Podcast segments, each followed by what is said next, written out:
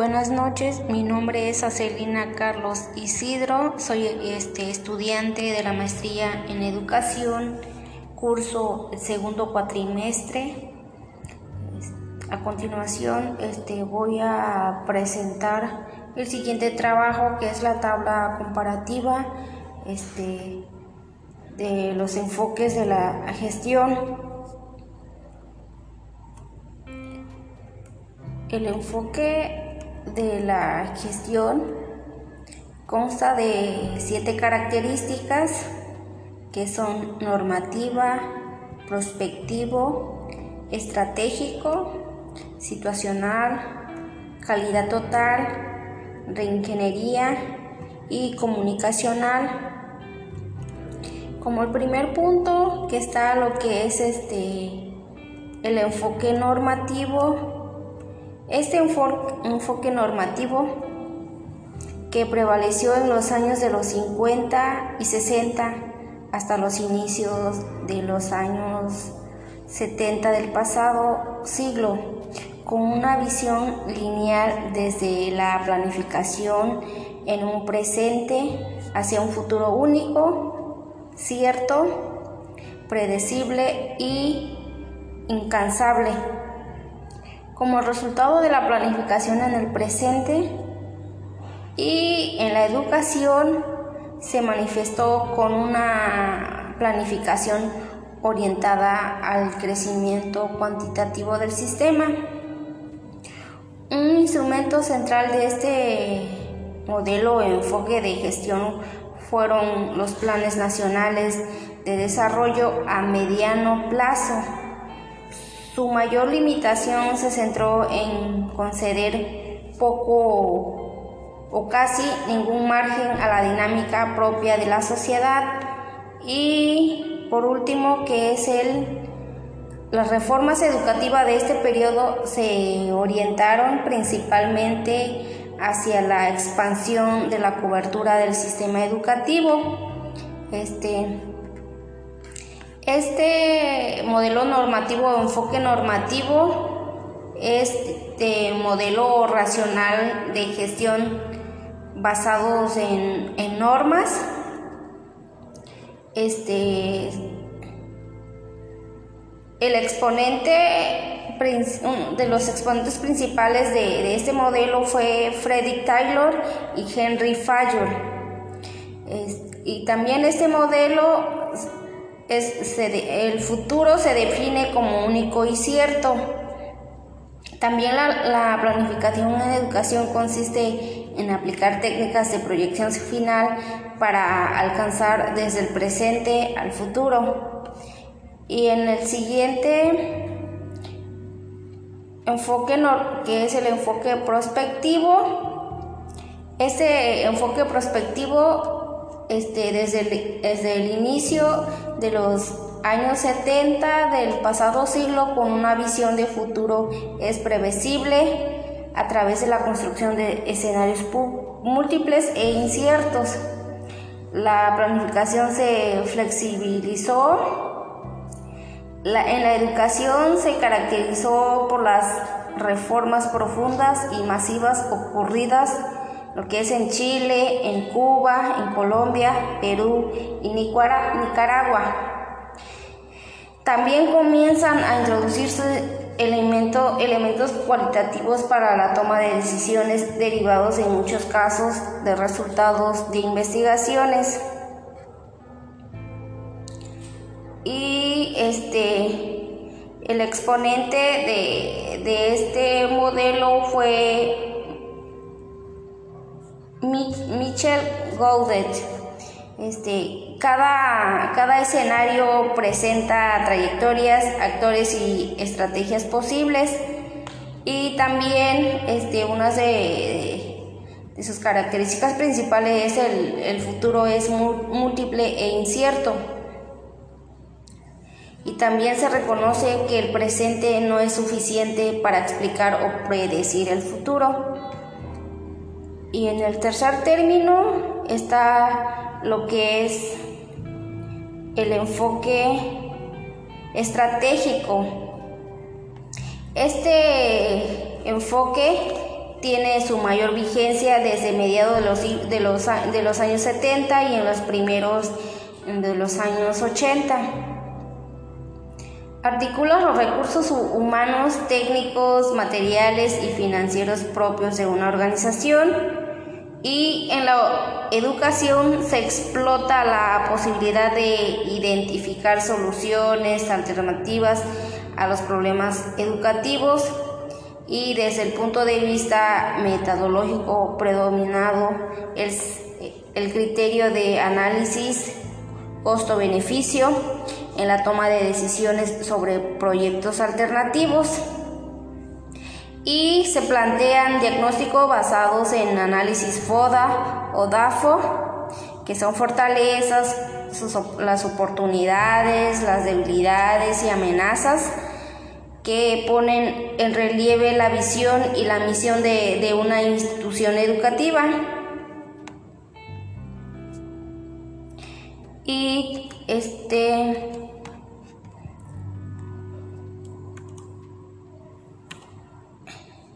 El exponente de, este enfoque es este Benveniste y este en este, en este enfoque también reconoce un contexto de cambiante, pero su visión de la acción humana se sitúa en una perspectiva competitiva y en la siguiente que es el, situacional este modelo eh, situacional desde mediados de los años 80 a la dimensión estratégica se introduce el análisis y el abordaje de los problemas hacia un objeto, el situacional. En la educación surge la atención al control de presupuestario, la preocupación de conducción política del proceso en el sentido de asegurar la gestación del sistema mediante la concertación y se quebranta la integridad de la planificación y de la gestión en acciones que ocurren en diversos lugares del sistema por ejemplo, multiplicándose en consecuencia los lugares y las entidades este, planificadores que surge la descentralización educativa. Este, el exponente de, de este enfoque fue, este, es Carlos Matus, el objetivo de, este modelo deja de ser el sistema en su conjunto, se divide en unidades más pequeñas que se caracterizan por tener la competencia de determinar objetivos propios y a las cuales se pueden asignar recursos. Y también se considera que, el análisis y el abordaje de los problemas que se presentan en el trayecto para lograr el objetivo deseado. Y lo que sigue es el calidad total. El modelo de calidad total, eso es, este, empezó desde los inicios de los años 90. La calidad total se refiere a la planificación, el control y la mejora continua, lo que permitiría introducir la visión de la calidad en la organización. Y en la educación se orienta a mejorar los procesos mediante acciones tendientes, entre otras, o disminuir la burocracia, reducir costos, mayor flexibilidad administrativa y operacional, aprendizaje continuo, aumento de productividad y creatividad en los procesos. Este,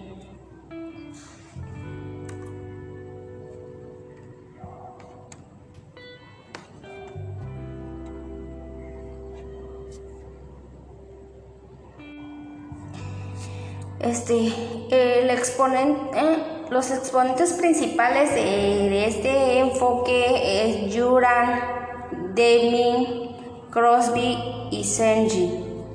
Este, el enfoque de, de esta el enfoque de calidad total este, hace, viene las características donde cada, donde identifican este, a los usuarios y de sus necesidades, lo que son el, el diseño de normas y de estándares de calidad, el diseño de procesos que conduzcan hacia la calidad lo que es la, mejora continua o la reducción de, los márgenes de error y el establecimiento de los compromisos de, calidad. Este, enfoco en la calidad al interior de la organización educativa. Y por último tenemos lo que es este, ah, no, es la antepenúltima, que es la de reingeniería este modelo presupone la, reestructuración radical de los procesos al considerar ya que las posibilidades de la estructura y el modo de funcionamiento anterior de los mismos se encuentran agotados y no ofrecen más posibilidades para el desarrollo progresivo de la organización. Existe reconocimiento de contextos cambiantes dentro de un marco de competencia global y las mejoras no bastan, se requiere un, cambio cualitativo radical de los procesos. Y también en la educación se reconoce mayor poder y exigencia acerca del tipo y la calidad de la educación que se espera. Este y el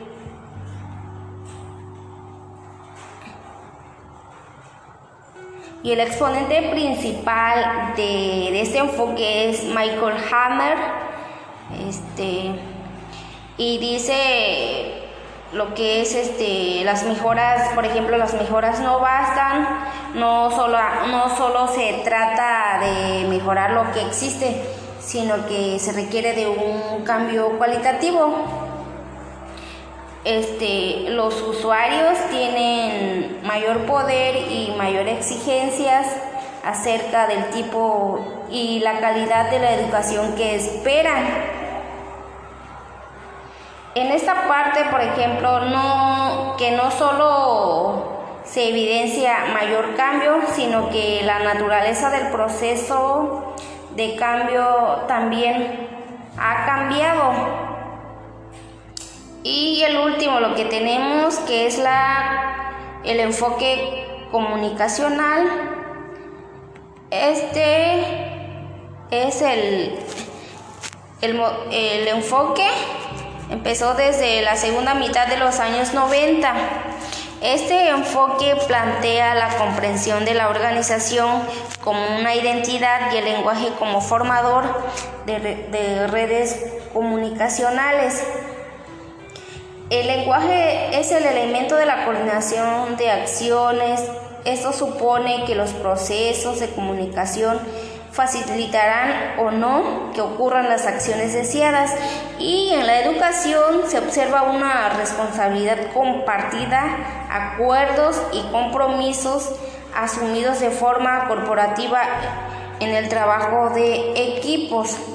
Este fue este, el último enfoque y este enfoque, que sus exponentes principales son Austin, Shirley, Humberto Maturana y Francisco Varela.